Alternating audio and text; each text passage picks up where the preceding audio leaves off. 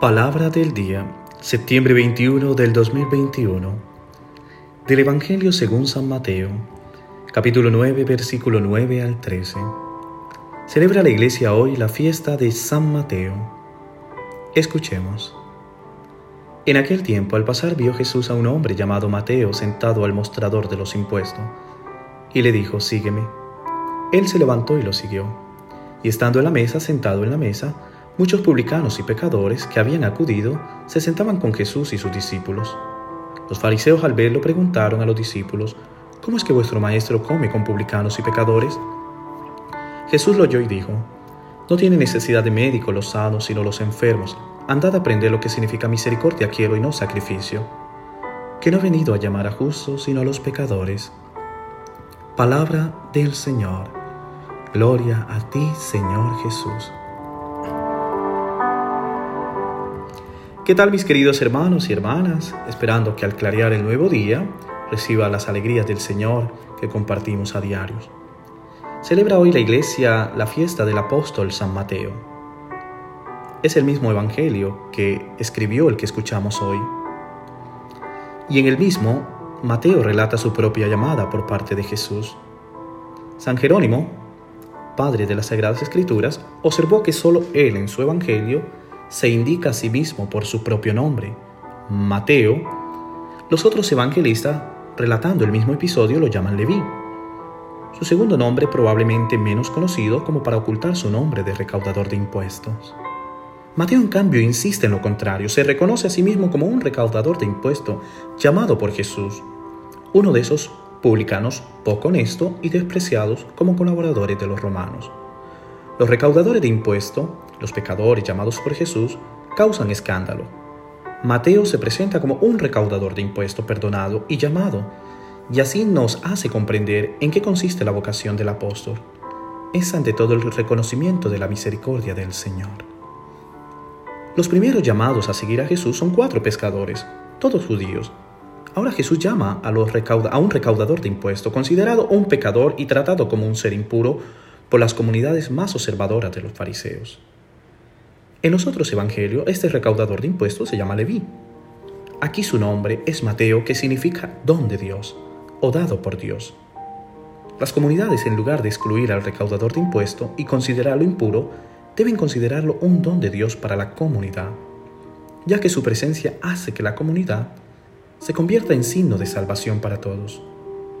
Como los cuatro primeros llamados, Así también el recaudador de impuestos, Mateo, deja todo lo que tiene y sigue a Jesús.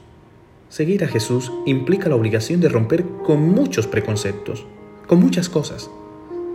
Mateo deja su oficina, su fuente de ingreso, y sin mediar palabra, sigue a Jesús. Traigo a colación el Sermón de la Montaña, escrito también por este evangelista, donde enseña la acogida que Jesús da a todos, sin excluir a ninguno. Jesús nos da práctica de esta, acogida. Acoge a los leprosos, extranjeros, mujeres, enfermos, los poseídos, paralíticos, publicanos, los impuros, entre otros. Mostrando que Jesús rompe las normas y costumbres de excluir a las personas.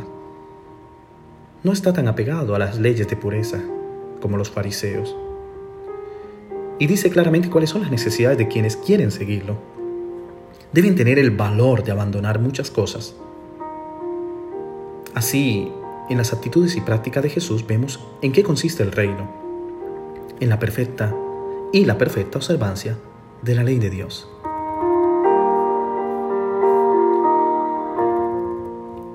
A los judíos se les, prohibía, sentarse a la mesa con los recaudadores de impuestos y los pecadores, pero Jesús no sigue esta prohibición. De hecho, se hace amigo de ellos. Los fariseos al ver la actitud de Jesús preguntan a los discípulos, ¿por qué tu maestro come junto con los recaudadores de impuestos y los pecadores? Esta pregunta puede ser interpretada como una expresión de crítica hacia Jesús. Porque durante muchos años, esas personas habían observado tanto las leyes de pureza que terminaron hasta creando más de 600 eh, normas de pureza, lo cual terminaba no acercándose a la gente, sino alejando a la gente. Jesús escucha la pregunta de los fariseos a los discípulos y responde con dos aclaraciones. El primero es tomado del sentido común. No son los sanos los que necesitan un médico, sino los enfermos. El otro está tomado de la Biblia. Aprendan, por tanto, lo que significa quiero misericordia, no sacrificio. De estas aclaraciones Jesús explicita y aclara su misión entre el pueblo. No he venido a llamar justos, sino pecadores. Jesús niega las críticas de los fariseos, no acepta sus argumentos, ya que nacieron de una idea falsa de la ley de Dios. Él mismo invoca la Torá, quiero misericordia y no sacrificio.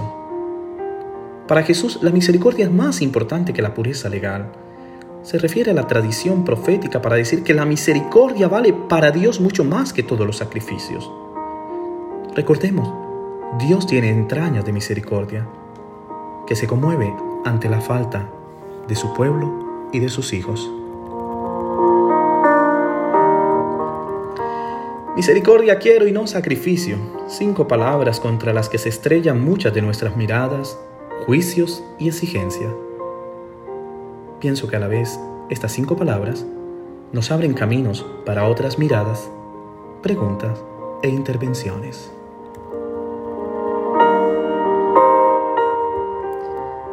Hoy en nuestra sociedad debemos preguntarnos quiénes están marginados y excluidos. ¿Por qué? En nuestras comunidades, ¿tenemos ideas preconcebidas? ¿Cuáles?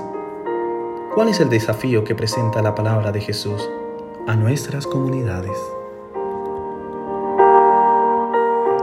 Mis hermanos y hermanas, que en este día en que celebramos la fiesta de San Mateo, en el que sintió el llamado de Jesús, a pesar de su pecado, y lo sigue, se sintió perdonado por la misericordia de Dios y aceptado por Jesús también nosotros no nos apartemos del Señor, sino que sintamos la necesidad de escuchar su llamado y de seguirle y nos convirtamos en un don de Dios.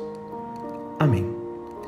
Que Dios te bendiga en el nombre del Padre, del Hijo y del Espíritu Santo, y que hoy tu día esté cargado de felicidad. Chao.